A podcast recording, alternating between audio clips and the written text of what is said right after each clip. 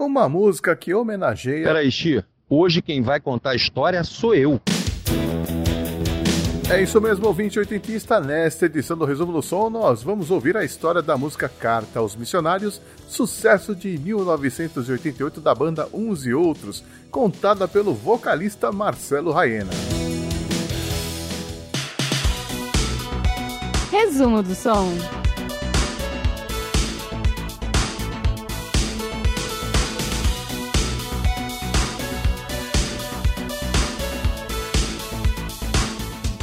Antes de soltar a conversa, eu quero agradecer ao Fernando Ramos, lá do podcast e canal do YouTube Pod Caverna, que me apresentou o Marcelo. Uh, nós vamos até mencionar o nome dele lá na conversa desta edição, que vai fugir um pouco do formato tradicional por motivos óbvios. Valeu, Fê, tô te devendo uma. Olha, o Marcelo é bom de papo e a gente conversou durante horas. Ele até revelou três projetos novos que estão chegando por aí. É muita história para contar e nós começamos lá atrás, nos anos 70, quando o Marcelo nem pensava em ser vocalista de uma banda de rock. Cara, na verdade eu queria ser jogador de futebol. Ah, eu queria ser, é, bom, bom, você com o Fluminense roxo. É, eu queria ser, eu é, queria ser centroavante do Fluminense queria ganhar um campeonato pelo Fluminense. Meu sonho era esse, né? assim. Mas faltou futebol, faltou e faltou muito para isso. Mas até que eu dava minhas cacetadas. Eu joguei, né? Até os, 16, 15, 16 anos eu joguei na portuguesa. Na portuguesa é de. A portuguesa do Rio. Eu jogava no, lá no, no, infantil da portuguesa. Ah, então não era de todo ruim, pô. Eu sou um garoto que, é, nascido na Lagoa Rodrigo de Freitas, morei em Ramos, que é o subúrbio do Rio, e aos seis anos mudei para a Ilha do Governador. Dos seis anos até a fase adulta. E voltei agora, tem um mês e pouco, voltei a morar aqui. Cara, eu fui criado na rua. Assim, eu sou filho de um bancário e de uma dona de casa.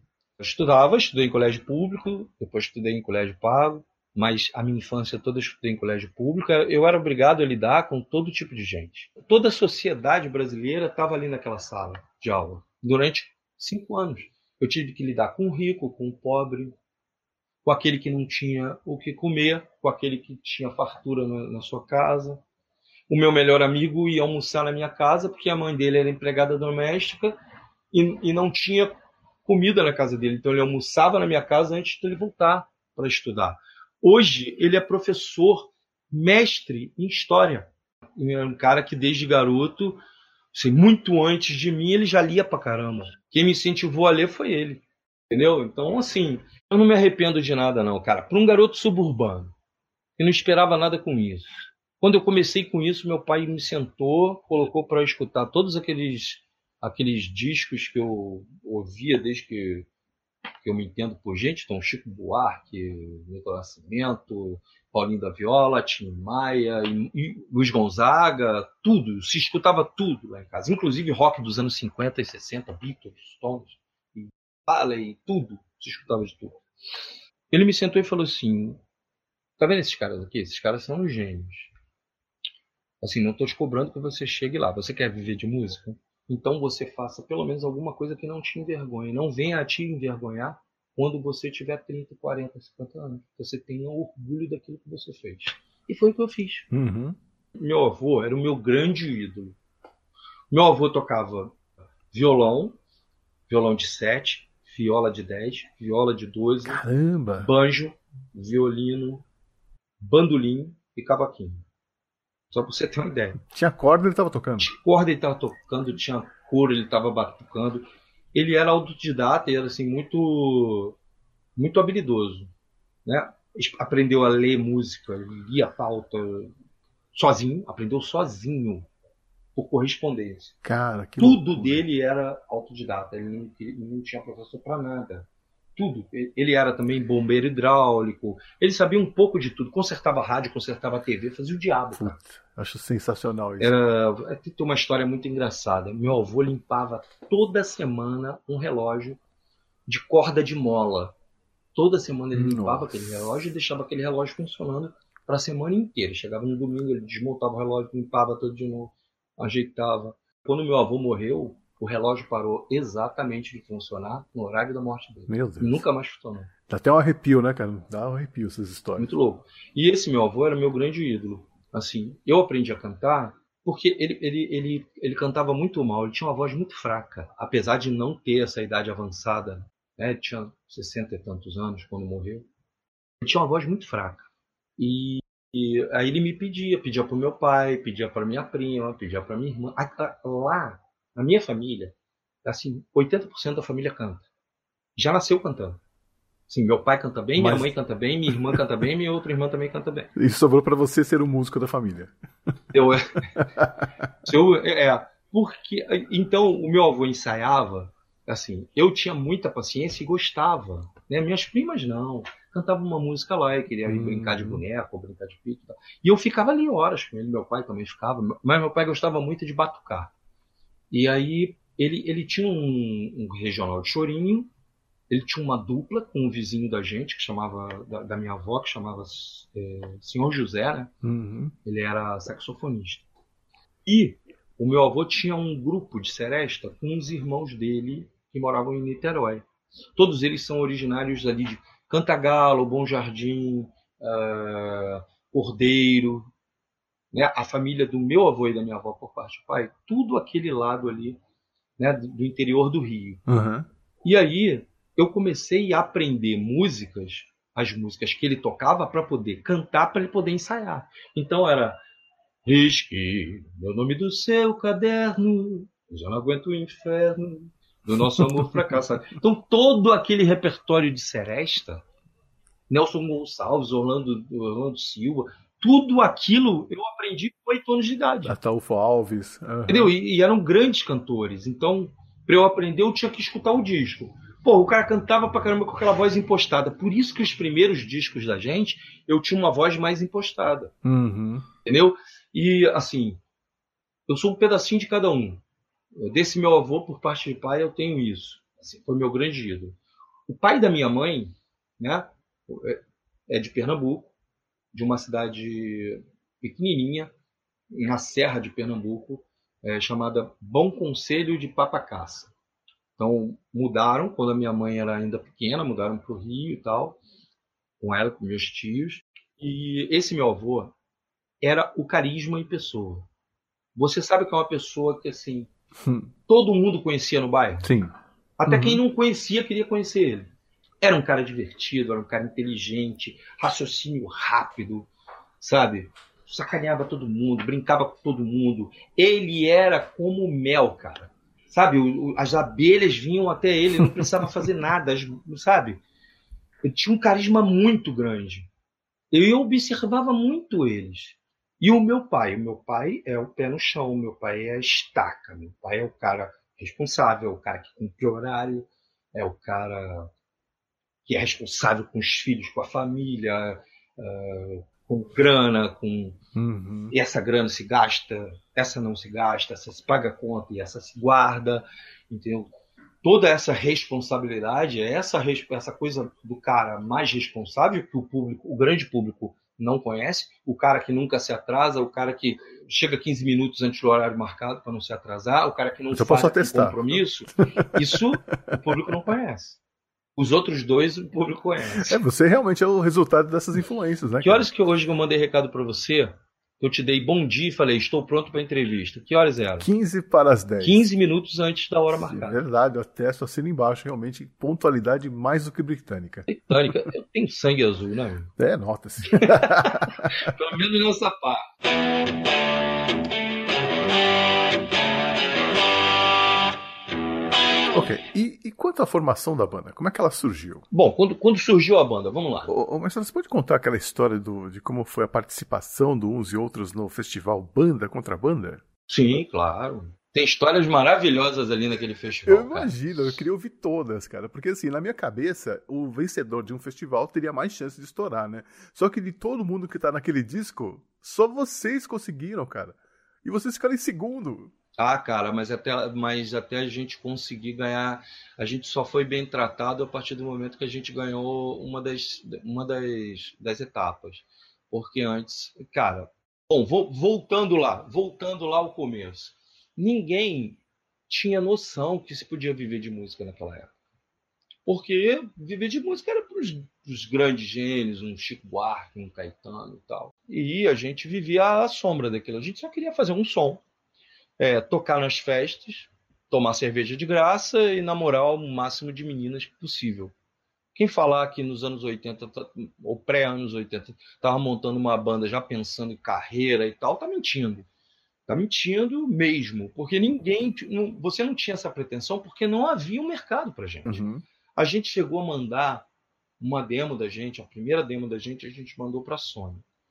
Eu não me lembro quem era o diretor artístico agora, me fugiu da lembrança, mas eu lembro que a resposta que a gente teve era: Olha, gente, muito legal, muito bacana, parabéns pela gravação, mas a gente já tem Rita Lee e Raul Seixas no mercado, tá? O mercado não precisa de bandas de rock ou cantores de rock, é o que é o que o mercado sustenta de rock. Ok, isso é assim, tipo um ano, dois anos antes do rock and roll estourar. Né? Então a gente não, não tinha pretensão de viver daquilo. A gente queria farrear, tomar cerveja de graça, sair, entendeu? Entrar uhum. de graça, né? De graça nas festas, ser convidado para todas as festas, sair com as meninas e tal. Uhum. E é, isso acabou ficando sério porque a gente participou do Festival Banda Contrabando. Nós éramos garotos, bem garotos. Isso foi 87? Não, foi 85 o festival. 85. O disco saiu em 86. Certo. Banda contra banda saiu em 86. Eu acho que é isso. Eu não sou muito bom de data, não, Xê. É, o que, que aconteceu? É, a gente participou desse festival. Nós fomos a última banda a entregar a fita demo. E fomos escolhidos. Ok, primeira etapa. Fomos lá tocar.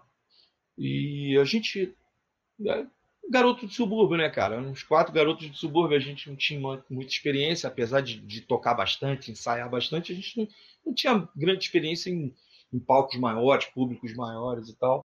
Uhum. E foi na, foi na danceteria Metrópolis, que a gente nunca tinha tocado. A gente tinha tocado em várias, várias, mas nessa a gente nunca tinha tocado. Nunca tinha entrado nem para ver show. É, só um, um, um, adendo, nós nessa época, você, era você no vocal, o Nilo na guitarra. Na guitarra, Cal no baixo e o Jonatas, que é irmão do Nilo, na bateria. O, to, ninguém sabe disso, mas o Guel é o baixista de uns e outros antes do Cal entrar para a banda. É mesmo? Foi a primeira formação? Verdade, é o primeiro. Antes da primeira formação. Caramba. Antes do primeiro disco. O Guel é o baixista original do outros. O Guel saiu entrou o Cal, aí a gente gravou o primeiro uhum. disco. O Aí... Cal é o baixista que todo mundo conhece. Sim. Né? Porque foi o baixista que gravou o primeiro, o uhum. segundo, o terceiro disco. E é um dos grandes baixistas do Brasil, uhum. na minha opinião. O Cal Galvão, para mim, assim, um cara super, super criativo, muito habilidoso Sim, Vocês estão bem servidos. É, mas, assim, eu gosto de explicar para os fãs algumas coisas que eles não têm nenhuma obrigação de saber. Mas o Guel era o baixista. O Guel fundou uns e outros comigo, para você ter uma ideia. Quando a gente era garoto. Eu achei que era do, do Nilo e o Ronaldo que tinham formado a banda, vamos dizer assim. Mas o, não, não, núcleo não. inicial foi então era você e o Guel. Eu e o Guel. Cara, que louco. Depois veio o Jonatas. O, o Nilo saiu, o Guel saiu. Entrou o, o, o Cal. Cal. Aí veio o Jonatas. Depois do Jonatas, o Nilo. O Nilo foi o último a entrar. Quem era o guitarrista da gente antes do Nilo era o Serginho Vulcanes do Hanoi, que hoje é do Hanoi. É, então, a gente não fica sabendo essas coisas. É o que, que aconteceu? O cara que estava organizando esse, esse, festival chamava Carlos Garcês. Ele já conhecia a gente, já tinha ido a uns shows da gente, em outras danceterias e tal. E ele organizou esse festival na, na metrópole. A gente mandou a fita, fomos selecionados e fomos, fomos fazer a primeira eliminatória. E chegou lá a menina da produção, perguntou assim: Vocês têm produção? Cara, eu nem sabia o que, que realmente isso significava. Aí eu falei: Não, eu não sabia o que, que é. Ela falou: Ok, então vocês vão pro camarim de baixo, tá? A gente falou: Ok, onde é que é? Só mostra pra gente. Cara, o camarim lá de baixo era o depósito de garrafa. E a gente foi colocado no depósito de garrafa. Assim, junto com as aranhas, baratas e tudo. Daí a gente se preparando ali, né? Se aquecendo e tal. Cara, daqui a pouco bate na porta. O, o, o negócio era embaixo, assim, tinha umas, uma, uns cinco degraus, assim, de, de madeira. Batem na porta, assim, entra. Aí abre a porta, assim, dá aquela abertura, assim, na porta. Porra, o Celso Blues Boy, cara. Uh. Aí o Celso Blues Boy, posso descer? Aí, pode, ué. Eu vou ficar aqui, tá muita bagunça lá, cheio de gente. Pode ficar aqui. Cara, o cara mandou descer umas cervejas. E a gente ficou tomando cerveja com o Celso Blues Boy. Loucura. E, cara, foi muito legal, muito legal esse dia. E a gente relaxou. Entramos no palco, tudo certo, tal, aquela coisa de festival, né, cara? Entra a banda, sai banda, entra a banda, Sim. sai banda. A gente estava ali, todo mundo armado, né? Já com as coisas na mão para entrar, para tocar. Entramos no palco e Nilo plugou a guitarra, plugou a pedaleira, Cal também, a mesma coisa. E o Jonatas, quando foi testar o pedal do bumbo, o pedal arrebentou a mola. O Jonatas tinha voz fina, né, cara?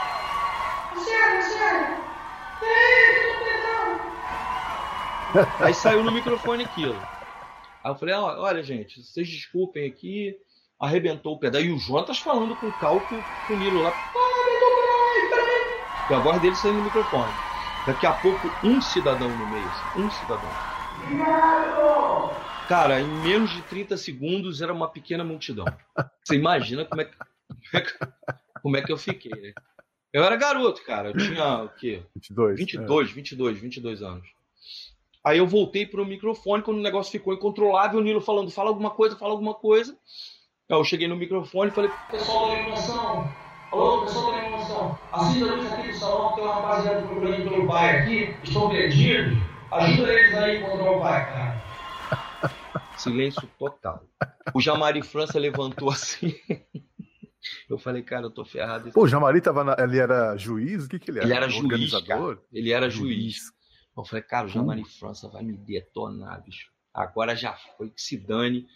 Eu achei que ele tinha ficado puto. Na verdade, a gente ganhou, ganhou o festival ali, cara. Aí a gente tocou dois gumes. Cara, a plateia veio abaixo, abaixo. Foi assim, foi a primeira vez que a gente teve uma sensação, assim, meio sem saber por quê. De, de, de que a gente estava agradando, que a gente tinha alguma coisa ali que, que, que agradava. E aí, assim que a gente saiu do palco, a gente encontrou com o Jamari França e ele, porra, garoto, quantos anos você tem? Eu falei, 22. Ele, não é possível, cara, tu tá com 22 anos, como é que tu teve aquela sacada? Aí eu, ah, obrigado e tal, não sei o quê. Aí a produtora já tratou a gente melhor, já quis colocar a gente num camarim melhor. A gente falou, não, a gente quer ficar lá junto com as garrafas. Mas leva o uísque lá pra. Leva o uísque lá pra gente. Mas foi legal, cara. Aí no final a gente.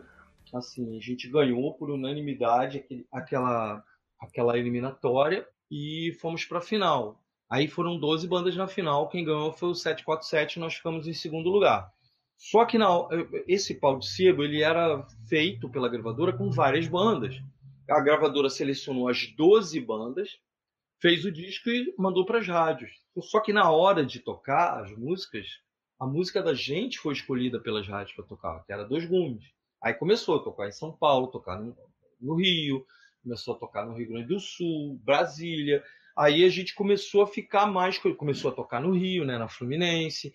Aí tocou na Transamérica também e tal, mas assim, não chegou a ser um, um sucesso. Foi uma música que ficou conhecida do público, mais antenado, mas assim, não foi sucesso. Mas isso já nos possibilitou fazer um circo voador, junto com, Uhum. com Finis África. Outra excelente banda, cara. A gente, aí assim, assim, a gente falou, cara, já tá bom, a gente já chegou onde a gente queria.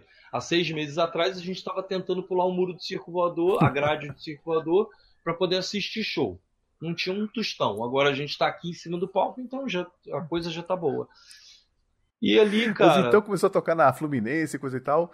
E aí, como é que vocês chegaram no, no contrato com a. Era a Poligram na época? É, pois é, a, a, o que que aconteceu? Como a música começou a ir muito bem, a Poligram nos convidou para fazer um disco.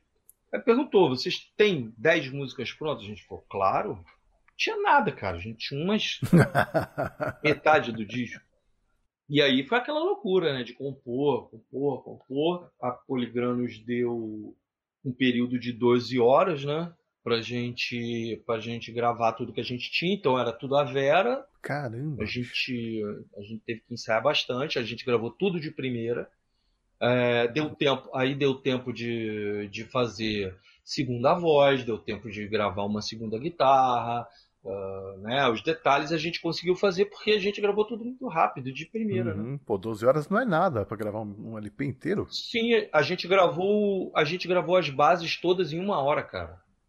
Caramba! A gente gravou as bases. Sabe por quê? Porque a gente ensaiava três vezes por semana, seis, seis horas. A gente ensaiava. Pô, você era profissional já, cara. Não, a gente era tudo garoto, cara. Só que a gente levava isso como profissional. e aí, cara, aí, aí veio o lançamento do, do primeiro disco. Só que a gente aí a gente já não foi feliz. Porque, assim, uh, na época quem era presidente era, era, tinha saído o Menescal. Enquanto a gente estava gravando era o Menescal. Mas quando o disco saiu já era o Marizinho Rocha. Hum. E tinha, assim, um cara assim que a gente estava começando a conhecer, mas que foi, assim, muito, muito importante pra gente. Foi o, Ma Sim. o Marcelo Castelo Branco era diretor artístico, só que ele era diretor artístico, era um diretor artístico na, na Poligram, ele cuidava das bandas. Ele não era o cara que cuidava dos grandes artistas, né? Uhum. E aí, cara, deixaram o disco da gente de lado para trabalhar o disco de uma banda, cara, feminina. Esqueci o nome da banda, outro dia me lembraram isso, cara, eu esqueci. Ela cantava uma música, o que é que ela tem que eu não tenho? O que, que ela tem que eu não tenho? Preciso saber. Afrodite, se quiser. Dizer. Afrodite, se quiser. Gravou e, e a gente, cara, cara, e a gente? A gente ganhando melhor de três na Transamérica, a música indo bem. E cadê os discos na, na, na, nas lojas? Aí começou aquela confusão, né? Aí começou o desgaste com a gravadora. Uhum. E aí, cara, teve um dia assim que o Castelo Branco ligou pra gente e falou assim: ó, vocês vêm aqui que a gente quer conversar com vocês. A gente já sabia que a gente ia tomar um pé na bunda, né?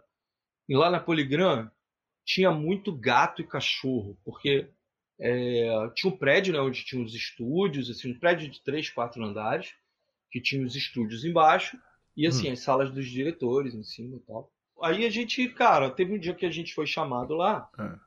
pelo Marcelo Castelo Branco, que era gente finíssimo, um amor de pessoa. Aí eu falei, cara, cara, olha só, se prepara que a gente vai ser, vai ser mandado embora. Aí a gente foi lá de ônibus. Cara, eu fui pisando em todos os cocôs de cachorro que eu vi na rua. Todos. Moleque é fogo, né, cara? Aí o Cal falou, cara, não faz isso, não faz. Cara, eu fui pisando com o meu boot em tudo quanto é cocô de cachorro. Cara, a gente ficou mais ou menos esperando uma hora a... o Marcelo chamar. Puta, cara. Aquele fedor de cocô de cachorro na, na sala da, da Poligram, cara. Rock and roll. Rock and roll total, velho. A gente moleque, cara, você moleque faz essas coisas, né? Sim. Quando você pega uma certa idade, você aceita os fatos de uma forma mais adulta, né? Mais Sim, sim. comedida. Mas quando você é moleque, você faz essas coisas loucas. É inconsequente. E, e aí o Marcelo sacou, mas o Marcelo muito educado, né? Não falou um minuto no fedor que tava na sala. e aí ele ficava falando e a gente falava, mas o que, que elas têm que eu não tenho? Mas o que, que elas não tenho? Aí ele falou, não, cara, a gente, poxa, infelizmente não dá, porque por causa do mercado, por causa disso, aí a gente. E o que, que ela tem que eu não tenho? Mas o que, que ela tem que eu não tenho? Cara, aquilo virou uma zona, o Marcelo acabou rindo, né? E a gente foi demitido mesmo naquele dia, rescindimos o contrato. Cara, que Que merda. merda, cara. Eu falei, cara, nunca mais, né? Aí, assim, uns oito meses depois, a gente já tava com a demo de Cartas Missionários, já tinha gravado Cartas Missionários, Dias Vermelhos, é, Lágrimas Entre Máscaras e uma outra que eu não me lembro agora qual é. Era uma demo com quatro músicas. E aí o Bruno Gouveia ligou pra mim e falou, Marcelo, ouvi falar que estão precisando de banda lá na, na Sony. Bruno Gouveia do Biquíni Cavadão. O Né? Biquíni Cavadão. Aí eu falei, pô, cara, será? Ele falou, não, cara, leva lá que estão precisando de banda e pelo que eu soube eles querem uma banda na onda de vocês assim e tal. Falei, beleza, vamos lá. Aí chegamos lá, olha, a gente veio entregar uma demo aqui. Aí, naquela época, né, cara, você tinha que entregar a fita demo com as letras batida à máquina. Sim, tipo um E- release por dentro. Não era assim. release, eram umas letras batida à máquina, com os compositores, com tudo direitinho. Aí de você que tivesse erro de português na gravação ou naquelas fitas. E aí, cara, ah, vocês podem entregar ali na, na, na sala do, do diretor de marketing. Ah, como é o nome dele? Marcelo Castelo Branco. Falei, puta Você que tá pariu, cara. brincando? Marcelo, cara. Cara, já que a gente veio até aqui, vamos entregar, né? Vamos entre... entrega e vamos ver no que que dá. Aí entramos na sala do Marcelo. O Marcelo, pô, recebeu a gente muito bem e tal. a gente pediu desculpa por, por aquela brincadeira que a gente fez e tal. Ele falou: não, deixa a fita aí. E, cara, os caras estão ouvindo mesmo e tal. E a gente pegou o ônibus de volta. Porque naquela época, você ir para Barra, você gastava uma vida. Né? Eram ônibus e mais ônibus para você ir para Barra da Tijuca. E aí, cara, a gente naquela viagem de volta e tal, ah, tal. chegamos em casa, aí o Cal me liga, fala, Marcelo, a Sony ligou aqui para casa, deixaram o telefone mandaram eu ligar. Eu falei, ué, liga para saber o que, que é. Aí o Cal ligou, o, o Sérgio Lopes, o Sérgio Lopes é que tinha entrado em contato com a gente, porque o Cláudio Condé, que era o, o presidente da gravadora, o Marcelo Castelo Branco estava ouvindo. Ele era, ele foi para a Sony como diretor de, de marketing e ele estava ouvindo as fitas da gente, as músicas. Quando o uhum. Condé passou, o Condé passou, falou: escuta, quem são esses caras? Ah, esses caras estavam na Poligram comigo e tal, não sei o quê. Lá não foram aproveitados e tal. Aí o Condé, cara, contrata esses caras agora. Aí entraram em contato com o Sérgio Lopes, que era o diretor artístico. O diretor artístico ligou pra gente. Aí falou com o Cal. Aí o Cal falou: Ó, Marcelo, o que é que eu falo? Eu falo, você liga de volta para ele e fala que a gente vai pensar. Pede uma semana.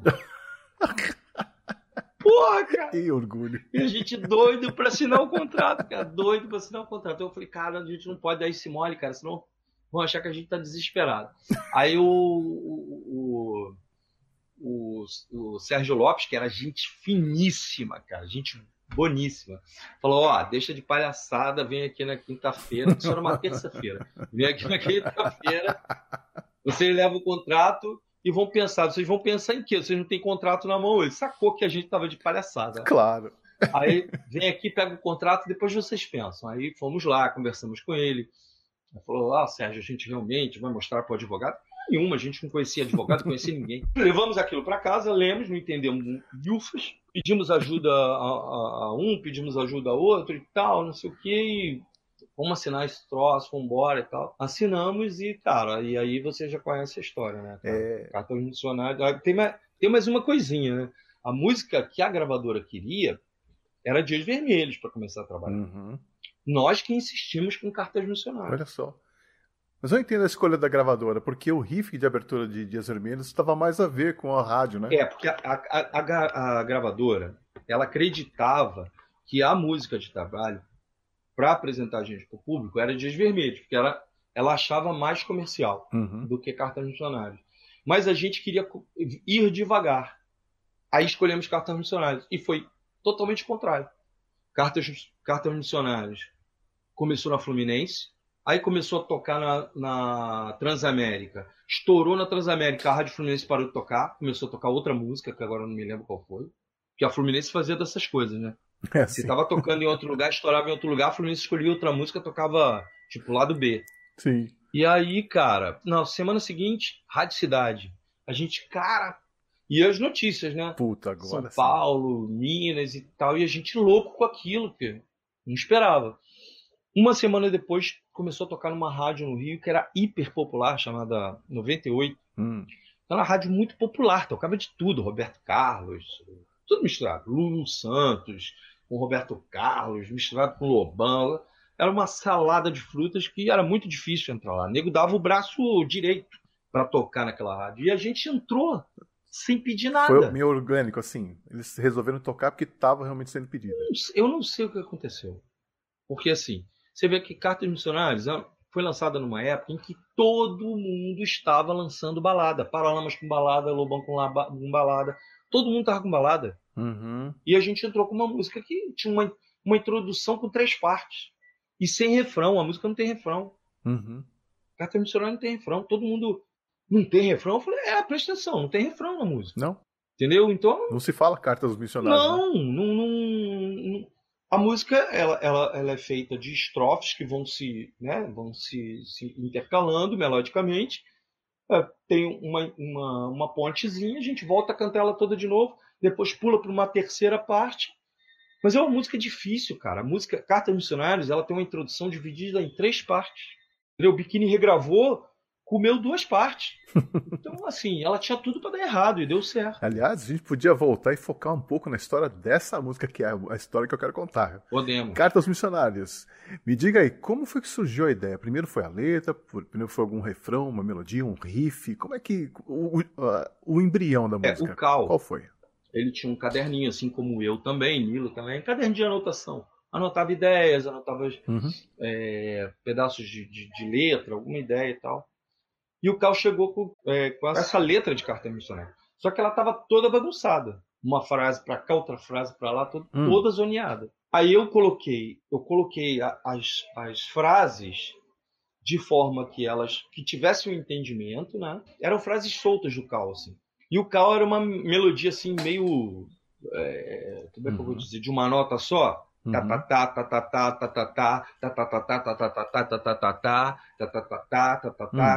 Aí eu peguei aquela letra, comecei a fazer a melodia, comecei a mudar as frases. Aí botava, trocava uma frase de lugar, ou tirava aquela frase, botava uma outra frase e tal. Então a letra, a letra, ela bruta, ela é do Cal. Ela, como vocês conhecem, é minha e do Cal. A melodia bruta é minha. Mas a melodia, como vocês conhecem, é minha e do Nilo. E do Cal. Entendeu? Uhum. Porque aí o Nilo veio depois para arredondar tudo. Entendeu? Então, assim, foi uma composição em conjunto mesmo. Interessante isso, cara, porque a linha vocal que você escolheu para fazer na música aparentemente é fácil, mas quando a gente, por exemplo, eu fui cantar essa música no karaokê, não é não. e percebi, falei, cara, comecei errado, comecei no tô errado, eu não vou conseguir, não vou conseguir. Mas sabia que isso é um, de, um dos defeitos de, de, da gente, é esse. É. Cara, qual é a sacada, a grande sacada do Legião Urbana, por exemplo? Você já parou para pensar nisso? Hum. Qualquer garoto com um mês de aula de violão tá tocando uma música do Legião. Sim. Você consegue entender? Eu lembro de uma história do Quincy Jones, o maestro, lá ele falava assim: Eu sei se uma música é boa ou não quando eu consigo tocar a melodia dela com um dedo no piano e a pessoa reconhecer. Sim. E aí eu sei o que eu tenho um produto. Sim. O que, o que, que o Legião, o que, que o Legião tinha de legal? Além da, da, da, genialidade do Renato, né, nas melodias, nas sim, letras, sim. que eram sensacionais, uhum. mas a sacada de essa música precisa ser acessível, mesmo aquele garoto que está aprendendo violão ali há, sei lá, um mês, um mês e meio. Três acordes, uhum. entendeu? A filosofia punk. Três acordezinhos e a gente pode, pode começar a tocar. Qualquer garoto, cara, qualquer garoto numa roda de, de, de, de viola, se você for simplificar, todo esse começo de todas as bandas se, se resume a cerveja e mulher. Você com violão na mão, sabendo cantar, amigo, facilita muito. É, que coisa estranha, né? Porque, assim, eu tava te falando, eu fui tentar cantar, mas eu comecei no tom achando que ia conseguir. Mas você faz aquela coisa de baixar o tom, né? Eu baixo a, guerra, a né? oitava. A oitava. O tom uhum. continua é o mesmo. Desde o disco acústico, desde a, dos bônus acústicos que a gente gravou em 2003, eu canto ela em ré. Mas quando eu vou fazer participação com outras bandas, eu canto ela em Mi. Uhum. Então é uma confusão danada, cara. já cantei ela em tudo quanto é tudo quanto é tom. Mas assim, é uma música que ultrapassou o limite do sucesso. Ela não é um sucesso. Uhum. Ela é um mega sucesso. Porque, cara, em qualquer show que você vai, uma banda tocando. Cara, o, o Bruno às vezes grava para mim. Fala, Marcelo, olha isso aqui. Cara, é uma explosão no show do Biquíni. o Biquíni gravou essa música em 2005 ou 2003, agora eu não me lembro, 2013 e o disco saiu em 2005, uma coisa assim. Pelo menos desde 2012, 2013, o Biquíni tenta tirar essa música do repertório e não consegue. Cara. O público não deixa. É uma coisa que ultrapassa. Uh... E a verdade é o seguinte, né? O ser humano é tão estúpido que a cada ano essa música se renova, né?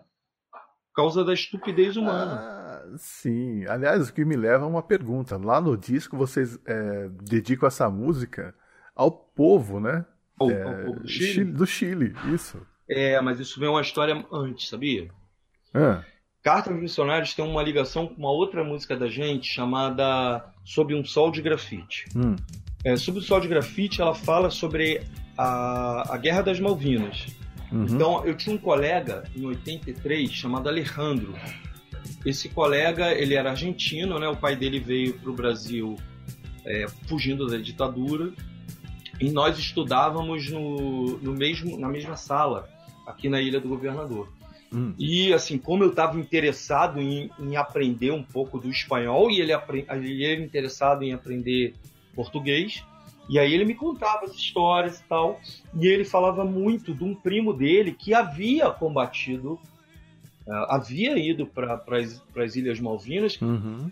ou Falklands, não sei, Falklands, uhum. é, né, depende, de, depende, depende de que lado você está. Tá na Inglaterra ou está na Argentina. E esse primo dele combateu lá, então ele contava que assim o que, o que mais o primo dele sofreu foi com o clima, que é um clima quase antártico, né? Então, hum, muito sim. vento, muito frio, é, uhum. nevasca. E os, os argentinos, eles se entregavam, cara. Quando não morriam em batalha, eles se entregavam de frio, de fome. E aí a guerra acabou uhum. em, se eu não me engano, em dois meses essa guerra acabou, cara. Foi, foi, muito rápido. A, eu acho que a Argentina assim, não calculou bem o poderio é, bélico da, da, da Grã-Bretanha, né? Então coisa ficou feia para os argentinos. E dali foi a, foi a caída do, do, do, do regime militar da Argentina. Uhum. Castro caiu no, no, ano seguinte, quem, quem assumiu foi o Raul Afonso. E aí o Alejandro, acho que voltou para a Argentina, acabou o ano letivo, ele, ele deve ter voltado para a Argentina com, com os familiares, porque eu nunca mais o vi, mas era um grande amigo. E assim, foi com essas histórias que ele me contou que eu escrevi sob um sol de grafite. Olha só. E aí, Carta aos Missionários já é uma música que, uma, uma letra escrita contra uma ditadura militar também da América do Sul. O Brasil estava eh, experimentando assim os primeiros anos de democracia.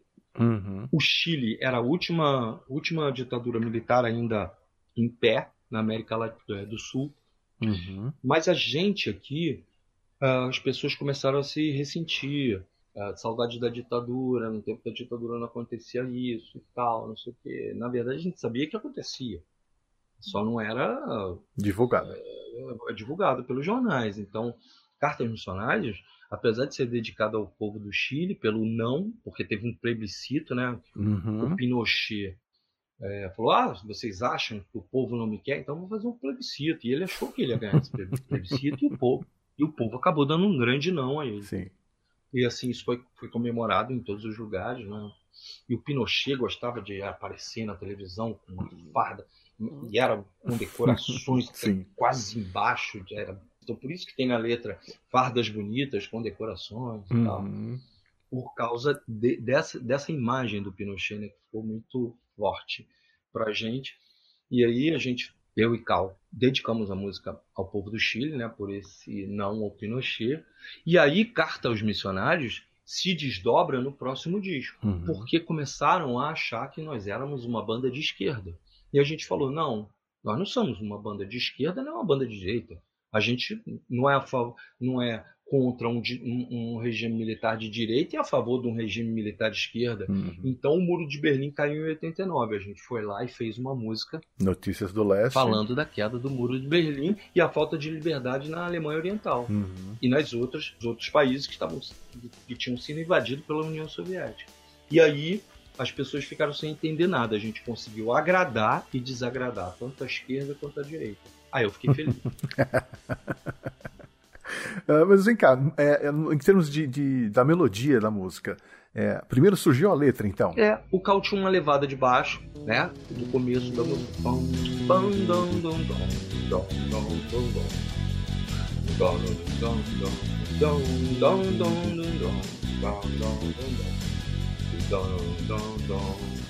Missionários. Entendeu? Uhum. Aí já puxa. Já puxou, eu já puxei a melodia. E aí a gente foi trabalhando a melodia conforme a letra ia, ia né? Eu ia chegando nas partes das letras. Aí é isso. Muito simples, cara. É uma música muito simples. Cartas Missionários é muito simples. A, a, o trabalho de guitarra. O arranjo não, o arranjo é Pô, é o trabalho de guitarra do Nilo é fantástico. Ah, o arranjo de, o arranjo de guitarra baixo e bateria é, é, é assim, fantástico. São 33 anos nisso. Eu nunca vi nenhuma banda tocar igual. Eu imagino. Eu toco.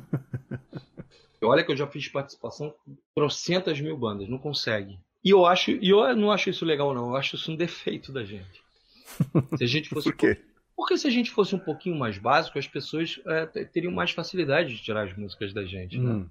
Eu acho que isso é importante para a música né, passar de pessoa para pessoa. Essa dificuldade tua em cantar a música não é legal. Ela deveria ser mais fácil. Entendeu? Você deveria encontrar facilidade de cantar, não dificuldade. Mas, de qualquer maneira, é, assim, é uma música que contra tudo e contra todos, ela, Uhum. ela, né, chegou até aqui. São, gente, são 30 anos. Uma loucura, né? Outro dia um cara me perguntou, escuta aqui, que coisa é essa de, de foto, tudo quanto é show com criança no palco? Eu falei, cara, eu não sei. Eu não sei se eu tô ficando velho, tô, meio, tô virando meio Xuxa, Angélica, não sei o que, que é. Cara, as crianças querem subir no palco, cara. Mas isso é muito legal. Eu acho muito legal. Isso é eu muito acompanho legal. o trabalho de vocês nas redes sociais e eu notei que tem muito fã novo, muita gente jovem. Sim, E é aquela coisa meio assim, de devoção total, sabe? Tipo, meu vizinho tá ouvindo nenhum de nós, eu não conheço, mas já amo. sim. Sabe? Cara, é uma coisas? coisa doida, cara, porque geralmente o garoto, quando é mais novo, 13, 14 anos, ele vai pro show com o pai, que Uhum. era fã antigo. né? Mas ele vai com o pai. O pai é meio reservado, né? né? Não, não, não quer, não quer ficar naquela tietagem e tal. O garoto vem e ele fala com uma propriedade do lançamento do disco, da música tal, porque nessa época eu falei, escuta garoto, você não nasceu naquela época. aí, mas aí eu paro e começo a lembrar de mim falando do- dos discos do Led Zeppelin ou dos Beatles ou dos Stones como com a propriedade de quem viveu aquela época. Eu não vivi, Uhum. entendeu? Então é normal. A gente estranha porque é com a gente. Uhum. Não, é, é- é- Mas eu acho interessante é, você criar uma obra que perdura, né? Resiste à passagem do tempo. É muito raro, cara. É, É, muito É raro. muito difícil, cara. Muito difícil. Caraca, bicho. Mas é, voltando um pouquinho à música, você lembra em que estúdio foi feita a gravação da música? Bom, Carta aos Missionários foi gravada a demo, foi gravada num estúdio da Tijuca chamado Serapis Bay, junto com Dias Vermelhos e mais duas músicas agora me foge a memória, mais duas músicas do mesmo disco. E foi a, foi a demo apresentada na Sony. É, depois, é, o, o, o áudio que todo mundo conhece de Cartas Missionários foi gravado no estúdio Mix em Botafogo, com produção do Marcelo Sequinde. Aí no estúdio, eh, vocês já foram praticamente com a composição pronta, né? Ou foi feita alguma mudança no arranjo lá pelo produtor? O arranjo básico dela é todo esse.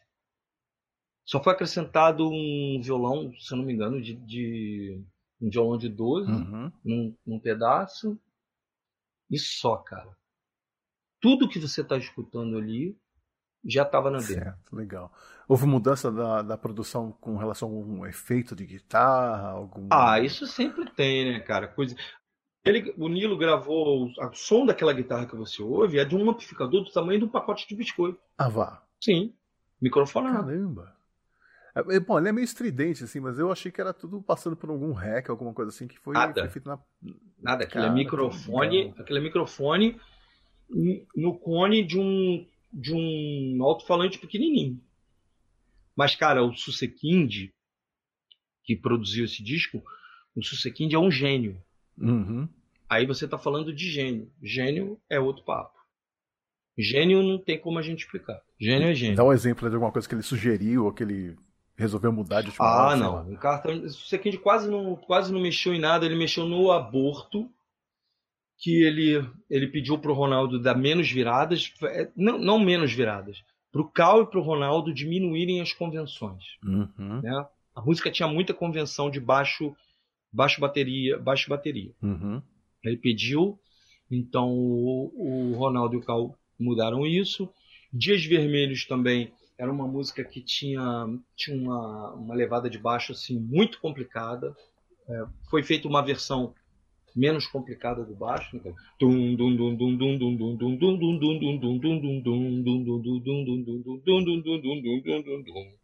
Que já é complicada. Imagina outra. Não consigo imaginar. Que ficou fora, né? Mas, assim, esses toques eles deram na gente, sim. Cartas missionárias, por exemplo, eles não mudaram nada. Dias Vermelhos mudou alguma coisinha, o aborto mudou bastante, mas o resto foi basicamente aquilo ali. Ah, é, não, Pena Implacável é do outro disco. Esse disco aí foi. A gente gravou em duas semanas, cara. Cara, que loucura. Mas quando vocês terminaram a composição de carta, vocês olharam um pro outro e falaram assim, cara, gente, isso aqui vai, vai bombar. Claro que não, cara. Se eu tivesse, se eu tivesse essa visão, tu acha que eu tava duro? Eu tava rico.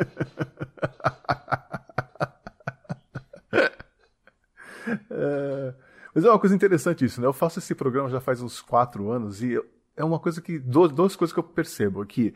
Os músicos nunca percebem o potencial de uma música. Geralmente eles até gostam de outra, né? Do álbum, mas acabam. A que acaba estourando é outra. É porque você tem várias razões para achar isso, entendeu? É. Na verdade, cara, quando você lança um trabalho, você não depende só de, de, de, que a música seja boa, não, tá? Ela tem que ser lançada na hora certa, uhum. né? Você tem que contar com a sorte também. Uhum. Você pode ter gravado ela muito bem, você pode ter uma letra maravilhosa, uma melodia maravilhosa. Mas se você lançar no momento errado, ou se você não puder contar com a sorte, já era. Porque se fosse do jeito que todo mundo pensa, o cara da caneta azul não tinha feito o que ele fez. Porque esse é gênio. É... O rapaz da caneta azul é Sim. gênio. Ele deve ter levado uns dois minutos para fazer aquilo estourou, ganhou muito dinheiro, esse é gênio. Agora, eu que fico dois, três meses em cima de uma letra, eu só sou um compositor esforçado. é verdade. Da aleatoriedade da vida, né, cara? Puta é. Mas eu acho bacana também, cara. Eu acho que a internet é uma coisa democrática, veio também para dar uma chance a essas pessoas. Sim, total. Eu acho isso bacana.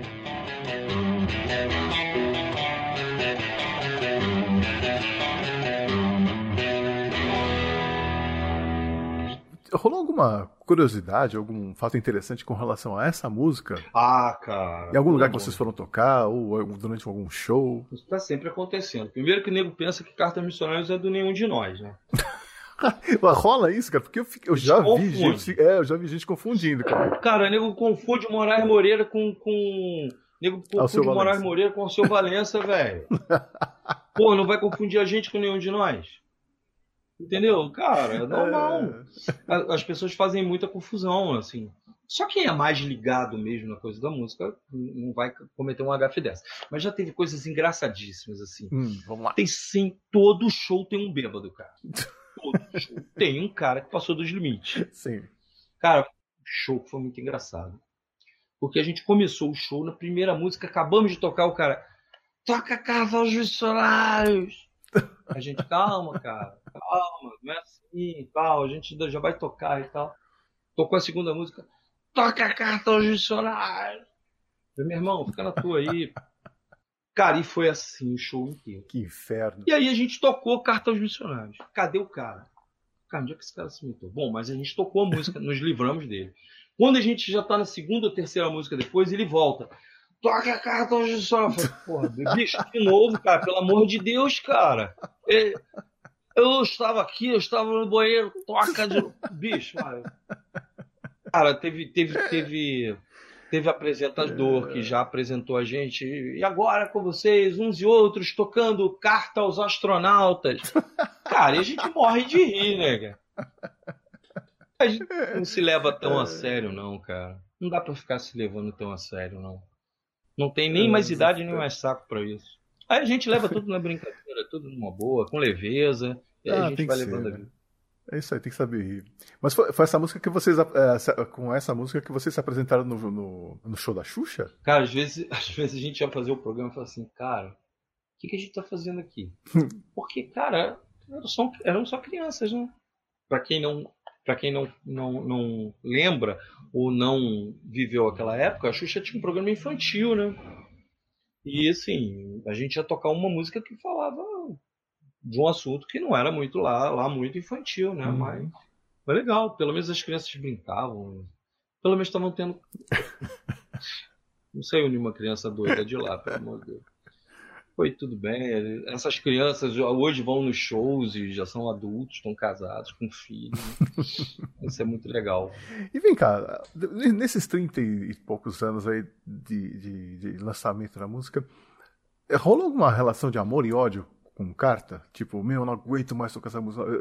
por que, que vocês não ouvem essa outra música que é tão boa quanto e que ninguém dá bola? Não, não, não. Nunca, nunca rolou. Cara, olha só, quando eu componho uma coisa, pra eu botar no disco, é porque eu tenho que gostar. Hum. Olha só, e eu não sou moleque. Tudo que eu gravo, tudo aquilo que eu gravo, tudo aquilo que eu faço e vai para disco, é porque foi aprovado pela banda inteira. E eu também. Então, eu não tenho essa de não, eu não aguento tocar tal música. Amigo, uhum. a pessoa está indo ali para ouvir aquela música. Então, se você quer dar o seu piti, você quer fazer gracinha, você faça longe daqui. Uhum. As pessoas estão pagando ingresso, não estão pagando ingresso para você dar uma de, de, diva aqui. As pessoas querem ouvir cartão missionários, querem ouvir Dias Vermelhos, querem ouvir Notícias do Leste, querem ouvir Canção em Volta do Fogo. Tu acha que eu não vou tocar isso, cara? Uhum. Eu tenho amor à vida.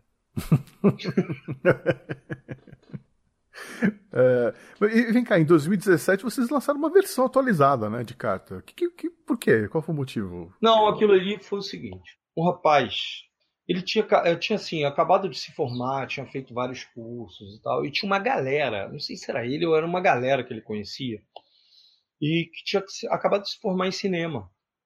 E eles queriam é, fazer a coisa mais como um. Como é que eu vou te dizer? Como um trabalho final, uma coisa assim, entendeu? Hum. E eles queriam, porque queriam fazer uma versão atualizada de Cartões Missionários. Então, era um cara, o cara que fez o roteiro, que era o Armando, o Armando Gol. Uhum. O Armando escreveu o roteiro, o, o Land foi chamado porque o Land conhecia essa rapaziada, mas o Land já é um profissional super gabaritado, o Land Moribe, que tremendo, um tremendo diretor, trabalha na, na Record, né, ficou coordenando a galera ali e tal. E essa galera, cara, se juntou, foi todo mundo produziu aquele clipe. Uhum. E a gente só chegou lá para tocar e tal. Eu, quando a gente chegou já tava aquilo tudo pronto, aquele cenário apocalíptico todo, todo pronto, entendeu? A gente chegou lá, só tocou e foi isso. Uhum. Foi isso, é um clipe assim, o clipe atingiu também foi outra outra maluquice, né? Esse clipe em quatro dias chegou a um milhão. Caramba! É, até um tempo atrás estava em 3 milhões e, e, alguma coisa. Que loucura isso! Cara. Nada comparado a, assim, assim, a esses cantores mais populares, né? Que, que tem 50 milhões, 100 milhões de views e tal. Mas, assim, um... Uhum. Mas vocês chegaram a gravar algum clipe oficial de carta no, no, nos anos 80 ou não? Sim, tem. O clipe oficial, que, que é o que a galera gosta também pra caramba, né? E acessa lá, tem o um clipe de Notícias do Lex. A gente não era muito de fazer clipe, não, tá? É. A gente não gostava muito de fazer clipe, não. Porque você dá uma interpretação pra música que fecha a música. Clipe fecha a música. Sim. Hoje eu não tenho mais grilo com isso, não. Mas antigamente eu tinha muito grilo com isso, porque quando você faz uma música, é claro que você teve razões para fazer aquela música e passar aquele recado. Uhum. Mas não é o que eu quero passar para o público. Eu quero que o público pegue aquela letra, aquele recado que eu, que eu, que eu passei, e que ele pense o que ele quiser. Uhum. Assim como, como quando você entra num museu, você dá de cara com a Mona Lisa, para você ela tá rindo, para outro ela tá sem graça, para o outro ela, uhum. entendeu? Não fede nem cheira. Cada um tem uma reação diante de um, de um, de um quadro de arte, né? Cada um tem um sentimento, né? Isso é que é o bacana na arte. E assim, eu não curtia muito essa coisa de, de, do clipe, não, porque ele fechava. Ele, ele, ele tornava a música hermética. Entendeu? É como um livro que tem a sua história filmada no cinema. Sempre vai deixar a desejar, cara. Sempre vai deixar a desejar. Porque não dá para você contar um livro, por exemplo, inteiro num filme de uma hora, uma hora e quinze. Uhum. Verdade. Então sempre vai deixar a desejar. Tem aquela questão também do diretor que tá ali na, na hora da criação e fala assim: ah, falou em guerra, bota umas bombas aí. Sim, sim, é, tipo, é. Essas referências meio óbvias, assim, isso, isso realmente é meio chato, né? Sim, é, porque você, você, você é, coloca a música numa caixinha, entendeu? Sim. Se é que também tem umas interpretações aí pela internet que, pelo amor de Deus, cara. O nego falando. Vamos falar de interpretação. De interpretação que a gente. Que, que a verdade, a inspiração para a música foi tirada da Bíblia, do capítulo tanto. Tem nada a ver isso, né? totalmente. Mas eu me divirto demais. Bom, e vem cá, vamos falar um pouquinho do momento atual de uns e outros, né? O que, que mudou desde os anos 80? Como é que vocês estão hoje? Mudou meus cabelos, cara, tão brancos. cara, a gente continua. A gente continua com muita sede de palco. A gente continua com muito respeito aos fãs, com muito respeito ao trabalho que a gente lança. Por isso que eu não me arrependo de nada. Assim, entendo e respeito quem quem, como você falou, enche o saco de tocar uma determinada música, ou não quer mais tocar determinada música no repertório. Mas assim, cara, tá tudo na minha conta. bati no peito e toco aquilo que eu quero. Então, cara, não me arrependo de nada que eu fiz, não me arrependo de nada que eu falei, não me arrependo de nenhuma batalha que eu travei. Né? Então, cara, eu tenho uma cabeça muito tranquila. Talvez por isso a gente, os fãs da gente não tenham abandonado a gente até hoje, porque a gente sempre foi muito transparente, cara. E a relação com o fã mudou hoje em dia? Ah, mudou, cara, que era tão bom quando a gente assinava autógrafo, cara, assinava aquilo e tá bom, bicho. Agora a pessoa tá com o celular, ela fica tirando 15 fotos. Você, peraí, que é para garantir. Garantir o quê, cara? Garantir o quê? Você tá com o celular, aquele digital, você tirou. Você tá vendo que a foto saiu? É... Não tem o que garantir. Tirou uma foto, já tá bom. É, esse, é, esse, é um grande problema, né? Eu, eu, eu, confesso que me irrita um pouco vir num show e só ver celular, aquele mar de celular. E... Ah, cara, eu roubo os celulares todinhos da primeira fila. Todos. Eu roubo todos e boto no bolso. Você vai ver isso aí na internet. Você vai ver. Se você procurar, eu roubo o celular de todo mundo e boto na, no palco de bateria. Mas vem, cara, porque, olha, a gente que viveu os anos 80, a gente tinha. Era uma chance única, né? Você tá ali, é um show único. Sim, é o cara vê o show pelo celular. É ver pelo celular é horrível, cara. Não tem. Assim, enfim. Não, pior. Talvez seja uma coisa de geração. Não, cara, tem lá. um negócio muito engraçado. A pessoa, ela vira de costas para você bota o celular e quer fazer uma selfie com você. Sim. Aí eu peço, não, me dá o um celular. Quando ela me dá, eu pego, roubo e boto lá na bateria. Só entrego no final do show. Das duas umas, ou você ganha vários fãs ardorosos, ou você perde vários. Cara, eles morrem de rir, eles morrem de rir, cara, eles morrem de rir. Depois eu tiro selfie com eles no camarim. Sim, aí, aí tudo bem. Assim, eu, eu não saio de um show, eu sou o último a chegar no hotel, cara. Eu fico até atender o último fã. Assim, é o mínimo que eu posso fazer. Entendeu? Essas pessoas me carregam há 33 anos, cara. Será que eu não posso, uhum. assim, ter um pouquinho do meu tempo para tirar uma foto com aquela pessoa? Porra, melhor desistir disso, né? Cara, assim, isso chama-se respeito a fã, cara. Se eu tô onde eu tô, eu cheguei como? Porque a gravadora acha, me acha muito bonitinho? Não. Porque eu vendi disco, porque a música tocou no rádio, porque eu fui bem no show, certo? Uhum. Quem segurou a onda de show? Comprando ingresso. Quem comprou meus discos? Quem é que leu as entrevistas? Quem é que deu feedback? Foi a gravadora? Não. Uhum. Foi o público. E, e, cara, e também as rádios, tá? As rádios sempre foram muito, muito gentis, muito generosas com a gente. Todo mundo. Essa sorte a gente deu. As rádios, as pessoas das rádios, os locutores, os diretores de programação, todos eles. Nunca fui maltratado numa rádio sempre fui muito bem recebido, sempre tocaram a música da gente sem nenhuma troca de favor. Nunca tive que pagar um jabá na minha vida. Jabá, cara. Jabá era. É, cara, uma música ruim nem com jabá vai, tá? Bom, pode até ir durante umas semanas, aí, mas aí o pessoal fala: Meu, ninguém tá gostando dessa música, tira isso daí. Já pagaram, já tocamos mesmo, né? Então vamos fazer o quê? Mas isso acontece, você sabe. Acontece, assim. Sim, e pode ser qualquer tipo de rádio, tá? Porque eu trabalhei em uma sim. rádio pirata, cara, e rolava sim. jabá em rádio pirata, sim. eu ficava possesso, cara. Sim, cara.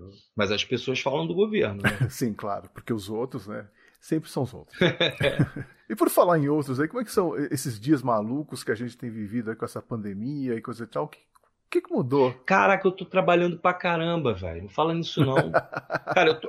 Olha, eu já compus três músicas, estou fazendo a, a, divulgação do Uns e Outros for Babies. Atenção, quem ainda não ouviu, cara, dá um pulo no canal da gente lá, ouve as duas primeiras músicas. A gente lançou Canção em Volta do Fogo e Dias Vermelhos. Já tem um monte de fã colocando os filhinhos, criancinhas para dormir com as músicas. Tá muito legal, a produção minha e do parceiro meu que mora lá em Teresópolis, chamado Ed Galdino, que é um também um tremendo de um produtor talentosíssimo. Tô lançando o Desconecta, né, com os que estão em casa. Cara, estou compondo com um novo parceiro meu, o, o Darlan Castro, que é um descobri ele recentemente. Cara, é um tremendo, um tremendo letrista, compõe muito bem. Bruno Gouveia, Nilo Nunes, com as coisas que a gente já tem. O Guel Torres também, eu tenho duas músicas com Guel. Aí, cara, as coisas estão funcionando. Que legal. É, falando um pouquinho desse projeto aí do, do uh, For Babies, é, a música que eu ouvi é instrumental. É, vai ser essa pegada nas outras no resto Sim, do disco? É, todas elas são instrumentais. São músicas com a roupagem para criança. Então é muito muito pianinho, uhum. é, flautinha. É para criança dormir, entendeu? Mas as, os fãs têm gostado pra caramba. Por quê? A maioria dos discos que as pessoas fazem nesse formato e eu já vi vários dos Beatles, Stone, Biquíni Cavadão fez, é, Engenheiros do Havaí, Skank, tem de vários. Titãs, Uhum. Patofu. é, Pato Fu, Legião. é, isso é feito por um produtor com instrumentos eletrônicos. Uhum. É feito com piano, né? Então imitando. Nós não. O ukulele que tá ali que você ouve é o ukulele, é o ukulele mesmo. O baixo acústico que você ouve é o baixo acústico mesmo. Violino foi gravado violino. Então nós investimos nesse disco. É, acho que como tudo que a gente faz, cara, e nessa aí é, eu posso dizer, a gente toma muito cuidado com as coisas da gente. Uhum. Nada a gente faz de qualquer maneira. Nada, zero. Quando alguns amigos souberam, cara, mas vocês estão botando violino de verdade num disco para criança, eu falei, ué, por que não? Porque a criança pode ser feita de qualquer maneira? Então, cara, a gente gravou baixo acústico, a gente. O pandeirinho, é um pandeirinho lá, a pessoa fazendo, né? Com o pandeirinho saído do, do, do- do- do computador, entendeu? Então, Uhum. cara, isso deu uma vida né, diferente nas músicas. As pessoas têm gostado muito. É claro que, que, que tem as coisas feitas, os efeitos, os pianos e os órgãos, tudo é feito é, com, com o instrumento tocado, mas ele é eletrônico, né? Mas o resto não, o resto foi a Vera, tá? Tudo microfonado, tudo. Ah, e também ajuda o fato das melodias serem boas, né, cara? É, foi ali que eu comecei a ver que não é que eu faço o trabalho direitinho, cara. Aliás, falar em trabalho, essa capa aqui também é um trabalho maravilhoso, hein? Fala um pouquinho dela. Eu não sei se é a final, né? Do For Baby. Cara, isso na verdade sou eu, Nilo, de pirata, né? Eu de óculos escuros, Nilo de pirata, o baiano de palhacinho e o Gil de, de astronauta. Na verdade, o que a gente fez era o que eu gostava muito de fazer quando era pequeno. Meu pai gostava muito de comprar a revista Cruzeiro, Hum, Manchete. nossa. E quando ele acabava de ler, ele me dava e eu, e eu ficava pintando por cima. Então eu pintava bigode, pintava o dente de preto, essas coisas. Aham. E pedi pro Fernando fazer a mesma brincadeira. Ficou sensacional. Minha neta Alexia amou, adorou. As pessoas estão adorando. Sensacional. Vocês podiam fazer até um encarte sem, com as fotos originais e pedir Originais, pros fãs né? fazerem as pinturas, cara. Aham. Pode pintar à vontade aí. Mas legal, cara. A gente pode falar um pouquinho do vídeo de pros que estão em casa, né? Uma proposta muito legal que vocês fizeram. Cara, eu já nem sei mais, porque enquanto eu tava comigo. Olha só, eu, eu, eu sol- nós soltamos, pedi pro Fernando soltar, ele me mandou, soltei no. no o Fernando fez a arte, eu soltei no meu Facebook e no Instagram comemorando 10 mil. Eu tô crente que eu tô abafando, já tinha chegado no- nos 11 mil. Tá em 12. enquanto eu tava comemorando 10. Aí o Baiano ontem comemorou 11 mil, muito obrigado, já tava em 12. Ou seja, a gente tá sempre. A gente tá sempre atrasado. Mas, cara, eu tô muito feliz. Assim, tá todo mundo muito feliz, todo mundo muito agradecido. A gente não esperava isso. É- Essa música faz parte de um projeto que, na verdade, não era nem para ser para lançar em disco, tá? Não é nem para ser um trabalho gravado, não. É, a gente já escolheu essa música desde o meio do ano passado, numa reunião, e ficou decidido que ela seria a primeira música a trabalhar nas rádios. Mas a gente lançaria é, ela e mais duas é, em formato de single. Não lançaria mais nada, porque isso é um projeto para show. É um, é um acústico reduzido, né? Chama Desconecta o nome do projeto. E, e nós, em dezembro, a gente fez, fez a, a pré-produção dela todinha, deixou tudo certinho, até porque é muito simples, né? São dois violões, um pandeiro e um chocalho. E entramos de férias. Fizemos o último show no dia 15 de dezembro, entramos de férias. Voltamos de férias no começo de janeiro, entramos em estúdio e gravamos ela. E aí ela foi para Nashville, ela foi mixada pelo, pelo Alberto Vaz, que é técnico de, de som e de gravação da Sherry Crow. Caraca. E aí ele editou, ele mixou e masterizou. Por lá mesmo, por Nashville. E mandou pra gente no começo de fevereiro. Aí, ok, vamos lançar em março. Quando? Ah, quando? Quando? Ah, tem o show é, no Ribalta. A gente tava marcado dia 20, fazer até com com o Paulo Ricardo. Falei, ah, ótimo, vamos aproveitar a data, a gente faz o clipe e lança lá. Ok, ok. Chegou a pandemia, tomou conta da coisa toda. E a gente desistiu de lançar música. Não, não vamos mais lançar, vamos recuar e tal. Coisa. É, e eu, aí eu liguei pro Tony Platão, eu já tinha mandado a música pra ele, tinha gostado pra caramba, a, a mulher dele, a, a Deborah Cook, também adorou. E aí ele já tinha escutado a música e tal. Eu liguei para ele para a gente marcar para ir no Maracanã, ver um jogo do Fluminense, sofrer um pouquinho. E aí, aí ele falou: escuta, cara, você não vai lançar a música, não? Eu falei, não, Tony, pô, com essa coisa da pandemia chegando aí, cara, tô achando que, que não é um momento adequado e tal. Ele, pô, mas tu já, já prestou atenção no título da música? Para os que estão em casa, eu falei, não, cara, eu sei, a gente já pensou sobre isso, mas tô com medo das pessoas acusarem a gente de estar se aproveitando da situação, essa coisa toda. Ele, cara, pelo amor de Deus, bicho. Se tiverem que falar alguma coisa de, de você, essa música foi gravada nos anos 80, cara. Se as pessoas tiverem que falar alguma coisa de você, vai falar do mesmo jeito. A internet é, um, é o tribunal, cara. Sim, total. então não adianta, cara. Se tiverem que acusar você, você pode ser a Madre Teresa de Calcutá e vão acusar você. A maldade está na cabeça das pessoas. Vai, vai nessa, lança essa música, cara. Tá na hora.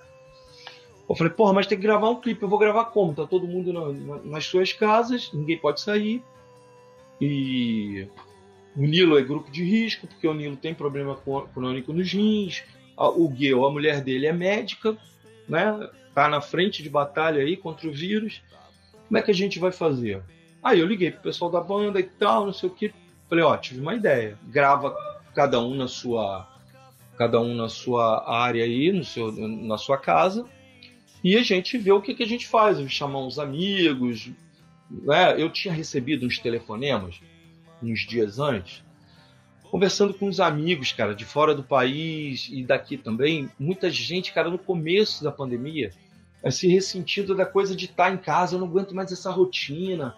Ah, meu filho não me deixa em paz, não me deixa trabalhar, fazendo bagunça o dia inteiro, Pô, minha mulher me enchendo o saco, pedindo para lavar banheiro. Eu falei, escuta, mas a rotina, você saiu dela. Exato. Você saiu da sua rotina. A sua rotina era trabalhar, sair todo dia, né? chegar no escritório, processo, né? Eu estava conversando com, com um amigo meu que era advogado. E falei, ah, você saiu da rotina. Ele falou, pô, é mesmo. Você me. Falei, cara, por que você não aproveita para se aproximar um pouco do seu filho? Senta com ele, vai brincar de qualquer coisa. Entendeu? Desliga o celular, para de ficar vendo notícia ruim, né? Procura se informar sobre o vírus, mas não vai ficar ouvindo o dia inteiro sobre isso, não tem necessidade. Né? Você pega as, as, as informações e as notícias, se protege, protege sua família, e, cara, aproveita esse tempo, em vez de ficar ligado em telejornal, nas notícias do, da internet que não são confiáveis, né? nem todas são confiáveis, procura, cara, se aproximar do seu filho, conhecer ele um pouquinho melhor, uhum. se reaproximar da sua mulher, se você não tiver, tiver com, com seus pais, se reaproxima dos seus pais, procura, né, conversar mais, larga o celular, conversa mais. Lembra da época que não existia celular? A gente conversava. Uhum. É um negócio completamente novo, as pessoas vão adorar. E aí surgiu a ideia, eu falei, cara, como é que eu vou fazer? A música tá rolando, as pessoas vão aparecer, não vai. Cara, aí eu lembrei de um clipe do Bob Dylan, que aparece ele com os cartazes. Assim, é, com frases da música, né? Como uhum. se fosse um, um lyric vídeo, né? Só que na década lá de 60 e tal. E com os cartazes com as frases da música e tal. Eu falei, se as pessoas é, fizessem frases é, otimistas, uhum. é, positivas, né? Dessem uma força, porque tá todo mundo no mesmo barco, Xi. Sim. Né? Eu na minha casa, você na sua os seus amigos, os meus amigos, está todo mundo. É a mesma batalha, está todo mundo vestindo o mesmo uniforme, com as mesmas armas contra esse vírus. No mundo inteiro. As pessoas estão passando pelo mesmo problema. Esse vírus, ele, ao mesmo tempo que é um sufoco que a gente está passando, ele veio para dar um tapa na cara da gente e falar: acorda. Até a natureza está se, tá se refazendo desse, né? Tá dando, a gente está dando um tempo para a natureza e as coisas, os canais de Veneza estão ficando limpos. Né? As praias de Cabo Frio, outro dia um colega filmou para mim e falou: Cara, olha como é que tá Cabo Frio. Olha como é que tá Arraial. Sim, sim. Eu vi vídeos de algumas cidades onde os animais estão andando nas ruas. Cara. Nas ruas, entendeu? Então, assim, eu acho que é tempo de aprender. Aprender, primeiro, se voltar para si, né? Se voltar para os seus e aprender a, a, gente, como ser humano, a gente vive usando subterfúgios para fugir de nós mesmos. Isso é ruim. Olhar no espelho e se encarar e perguntar: e aí? Quem sou eu? As pessoas preferem se envolver ou com celular, ou com um jogo, ou com a, a sua página na internet.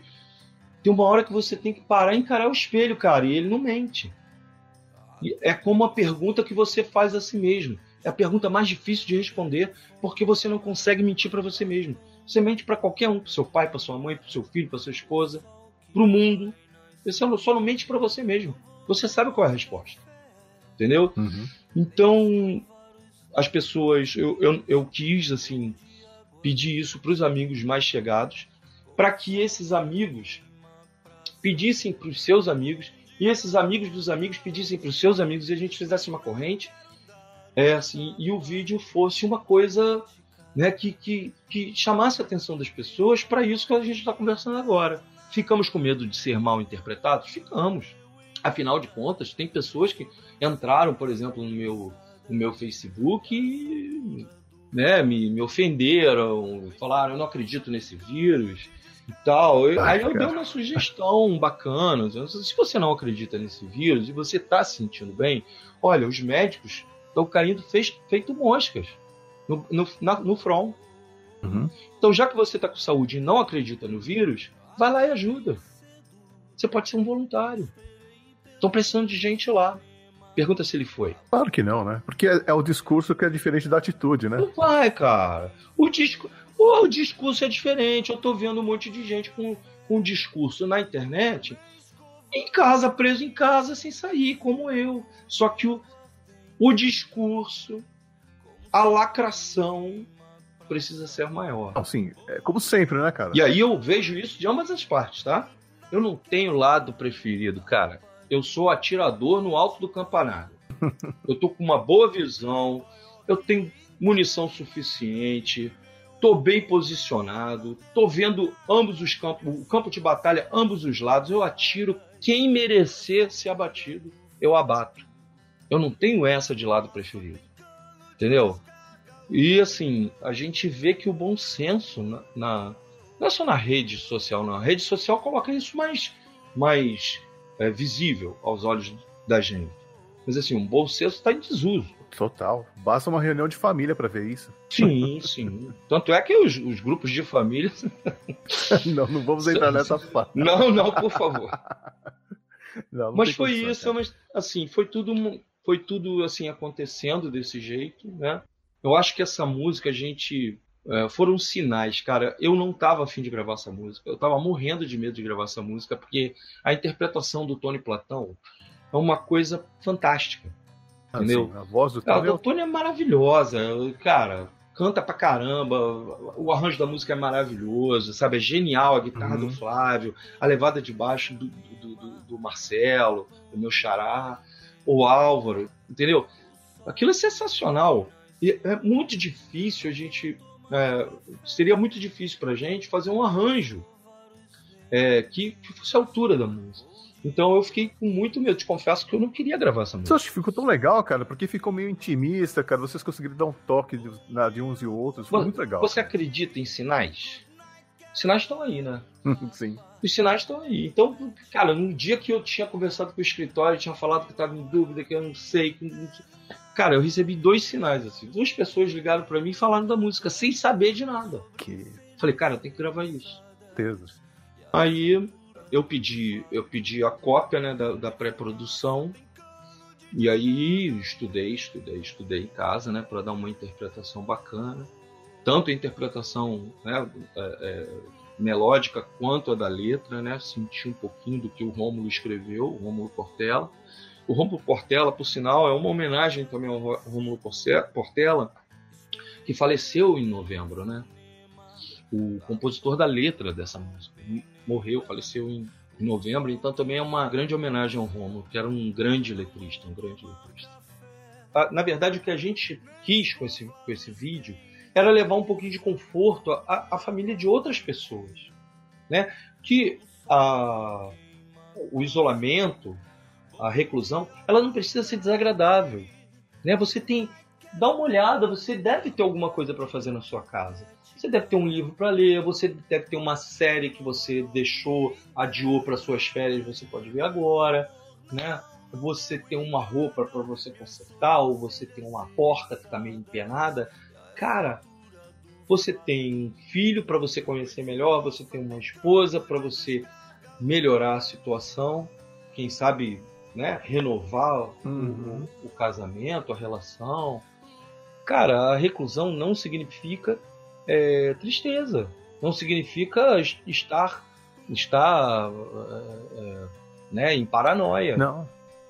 As pessoas podem aproveitar, a, a, inclusive pensar como nós, como seres humanos, nós estamos agindo socialmente e contra a natureza. O que, que a gente vem fazendo com a natureza? Bastou um pouco do descanso das fábricas na China uhum. para o ar, a qualidade de ar melhorar. Na China, na cidade do México, que é super poluída, uhum. já melhorou. Santiago, no Chile, que é super poluída, que eu fui lá também. Uhum. Né? O Chile, por questão do geográfica, né? Sim. Uh, Santiago fica assim, parece uma panela, né? Então o ar é difícil a circulação do Sim. ar.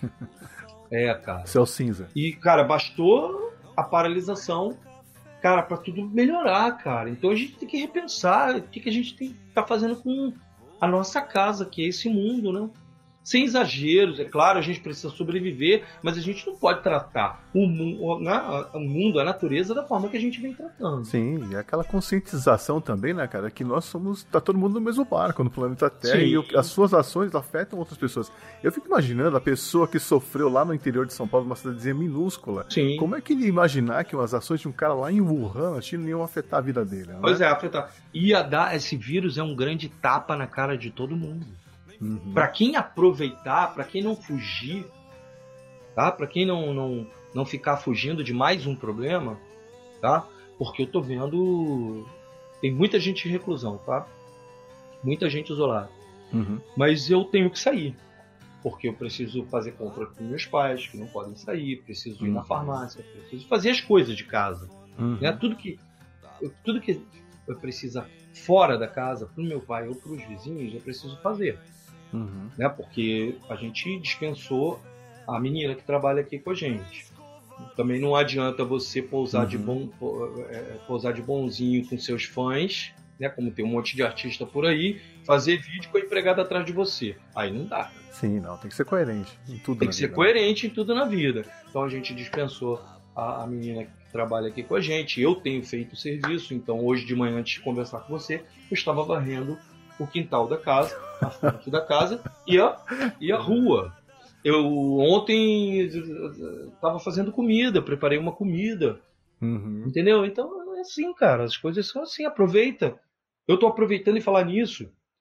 A galera que estiver interessada em receitas, em receitas com rock and roll, rock com gastronomia, Opa! visitem a minha página lá no Instagram, Real Laiena. Ou seja, esse é um, esse é um nome que eu dei, né? Um inferno com o meu nome, com o meu sobrenome, Raena, porque é assim que eu deixo a cozinha depois que eu faço um prato. Então, então é. o nome é Hell Aiena. Vocês procurem no, lá na, no Instagram tem receitas assim e tem músicas muito legais. Ontem eu postei uma lagosta gratinada. O quê? Tá nesse nível? Maravilhosa. É, tá nesse nível. Semana passada foi um, um, uma palheta de cordeiro com, com molho de, de, hortelã maravilhoso também. Acompanha lá, gente. Eu... E ela sempre uma receita vem acompanhada de uma música, entendeu? de uma dica de música, de uma banda nova ou de uma banda antiga que poucas pessoas conhecem. Tem receita de bebida também. Tem uma receita de uma bebida que eu aprendi é, em Cartagena, na Colômbia, quando eu tive lá, chamada chamada Cocoloco. Cocoloco. Cocoloco. Que é rum e leite de coco, é muito interessante, muito gostosa. Aliás, a limonada Bom, de coco deles também é maravilhosa. Né? Limonada né? de coco é Puta, é maravilhosa cara, também. Me, maravilhosa. Me e, e, o peixe com banana de terra, peixe Nossa. com banana da terra também é maravilhoso. Cara, me explica como é que a gente pode viver assim, a gente tem os mesmos recursos, né? Ou seja, tem a, a água, o coco, a limonada aqui, o limão, e a gente não faz o mesmo drink, né? É tão estranho isso, cara. A gente não faz. E, mas é exatamente por isso que, no, que é, essa pandemia nos pegou no final da pré-produção do próximo trabalho da gente, que a gente ia lançar, a gente pretendia lançar no segundo semestre do, de 2020, chamado Tordesilhas. Hum, bom nome. O que é o Tordesilhas? Tordesilhas é o tratado né, uhum. que dividiu entre Portugal e Espanha. Espanha. Então, do nosso lado, a gente passou a falar português, do lado do, dos nossos vizinhos, espanhol, Uhum. Isso foi a desgraça. Porque todo mundo, todos poderiam, poderiam estar falando a mesma língua, né? Uhum. Todos podiam ser um só país, né? Sem fronteiras. Né? A gente aqui uhum. até a década de 40, 50 mais ou menos, ouvíamos é, música mexicana, música argentina, uruguaia, com a mesma naturalidade que a gente ouve música em inglês. E a resistência uhum. hoje para se ouvir uma música em espanhol, até pouco tempo, era muito grande. Sim. Né? Então, quando eu comecei a viajar pela América do Sul, eu comecei a, a notar. Né? Eu conhecia uma pessoa ou outra tal, às vezes numa loja de disco. Cara, me dá a dica aí de umas bandas chilenas aí. Uhum. Começou pelo Chile. Então me, me, fala, me passaram é, La Lei, e, e, eu notei que eles se confundem um pouco. Eu, eu pedi dicas de bandas chilenas, mas dentro da lista que o rapaz me deu, tinha banda, tinha Soda Stereo, por exemplo, que é da Argentina. Sim. Mas é porque... eles, eles também entendem que Soda Stereo é deles, do Chile. Você está entendendo como é que funciona o negócio da América Exato. do Sul? É isso que eu ia comentar. A gente é meio outsider, né, na América do Sul. A gente é, a gente, a gente é meio fora. É. Entendeu? Então eu descobri na Colômbia bandas maravilhosas. E é, uma delas eu fiz contato, e assim, tem mais contato, que é o Juan Galeano, da, Diamante Elétrico. Hoje ele não mora mais em Bogotá, está na cidade do México, mas ele vira e mexe a gente está se falando. É, o Diego Bullock, de uma banda da Bolívia, maravilhosa, chamada Mamut, que é muito boa, muito boa mesmo. O pessoal da Libido, no, no Peru, é, Guerreiros de Cartão, é, do Equador, Vinilo Versus, da Venezuela, Salamandra do Paraguai, No Te Va Gustar do Uruguai. Então a gente, não sei se eu esqueci algum país, e uma música nossa. Então a gente está gravando uma música de cada banda, de cada país. Que maravilhoso. Versionada para o português, para apresentar ao público brasileiro esses meus amigos. Entendeu? O, o potencial que tem isso, as bandas maravilhosas que nós perdemos de, de, de curtir de mais perto. Olha, cara, uh, a sua maneira foi sucesso com o Capital Inicial. Cara, a sua maneira é música ligeira, que é a do Soda Stereo, já tinha sido sucesso com Soda Stereo uhum. na Argentina. Sim. Isso é pouco divulgado, assim como várias músicas do Paralamas são versões do Fito Paz ou do Charlie Garcia, uhum. que são maravilhosos. Mas ninguém sabe. Então as pessoas precisam saber disso. Sim. As pessoas precisam sair dessa conexão Inglaterra-Estados Unidos, Inglaterra-Estados Unidos. Uhum. Eu gosto muito da Inglaterra. Isso eu já sabia. amo as bandas. Amo as bandas inglesas. Eu amo as bandas inglesas. Agora, a produção das bandas sul-americanas, e olha que a gente só ficou preso nos 10 países que compõem a América do Sul, tá? E se fosse para México, se fosse para Guatemala, Honduras, tem banda de rock em tudo quanto é lugar, cara. Tem. E sim. maravilhosas, tá? E não a de hoje. Então esse é o projeto Autor Desilhas. A gente vai trazer um pouquinho da música deles para cá, vai tra pretendemos trazer alguns deles para fazer participações com a gente aqui em alguns shows. Cara, que maravilha. E a pretensão da gente é gravar essas as músicas da gente em espanhol para o mercado para o mercado latino. Então teremos aí uma carta a los missionários. Eu não sou a Anitta, mas eu também tenho direito ao mercado latino.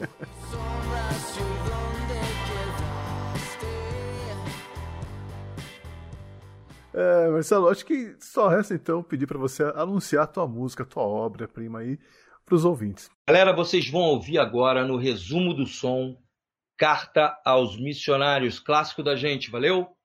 Muito obrigado e quem puder compartilhe o vídeo de Pros que estão em casa nas mídias sociais, eu agradeceria muito, tá? Grande beijo.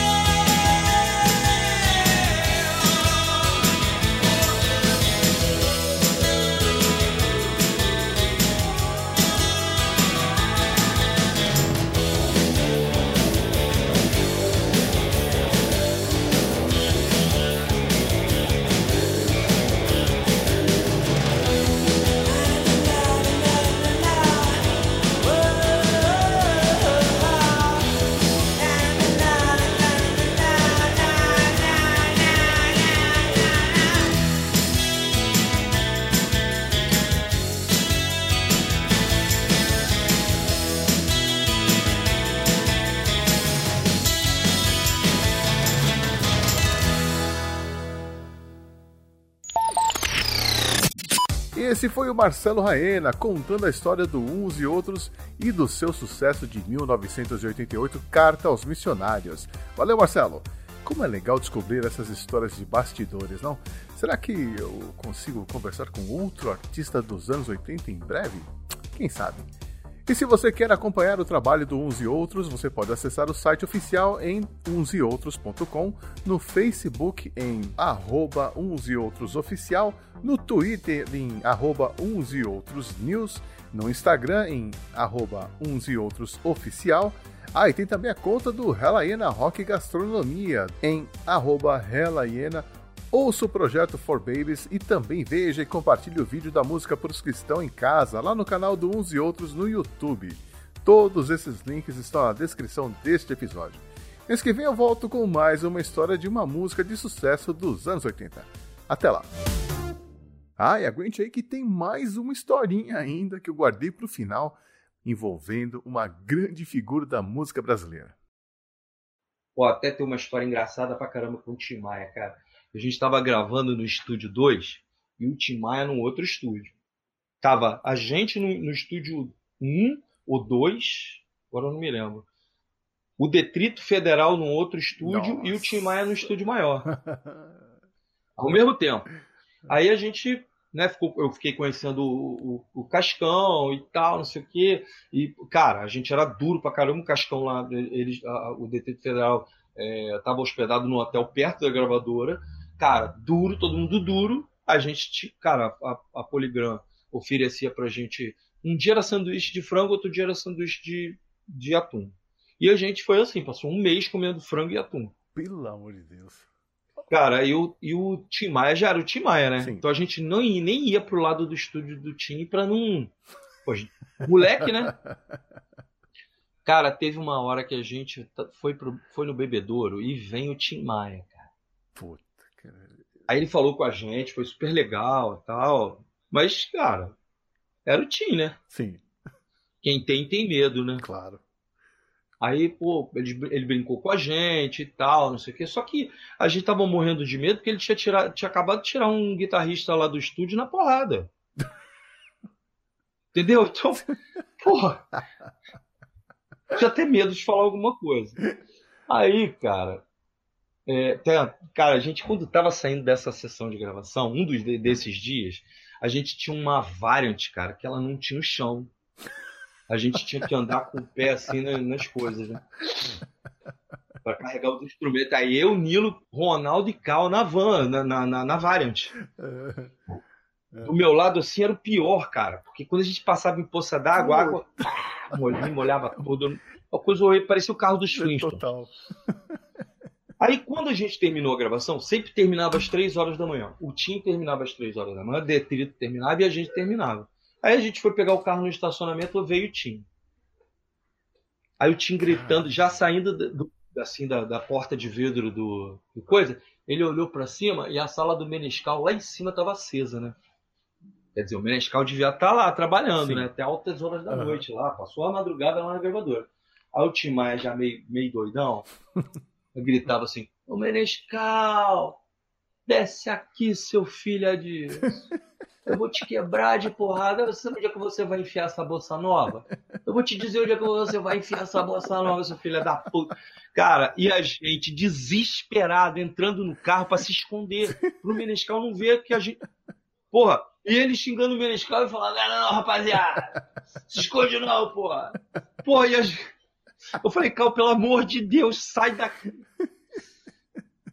história muito doida, né, cara? É, qualquer história envolvendo o Tim era muito doida, né? Cara, muito legal, cara, muito legal. Então é isso, cara. Meu, brigadão mesmo, cara. Ele, assim, você já, você já era fã agora, então. obrigado, é, cara, obrigado. A gente, fica, a gente fica naquela coisa, ah, não vou dar uma de tiete, né? Mas, pô, a verdade é que você fez parte da trilha sonora da minha vida, né? Quantas vezes não ouvi suas Olha, músicas aí no. É, isso é uma carro, honra pra né? gente. Então, né? cara, pô, muito, muito, muito legal poder ter esse papo É uma grande honra pra gente isso, cara. É uma, uma é assim, eu sou um privilegiado, cara. Eu posso entrar na vida das pessoas, levar alguma coisa legal na vida das pessoas. Sim, é, assim, eu sou um privilegiado, eu agradeço todo dia a Deus por eu isso. Eu também me sinto, poder ter esse canal e poder chegar em você com uma desculpa pra poder bater um papo com você, né? Mas valeu, cara. Valeu, Chico, cara. Um grande abraço para você. Abração, fica bem aí. Abração. Um abraço, cara. Valeu. Tchau, tchau.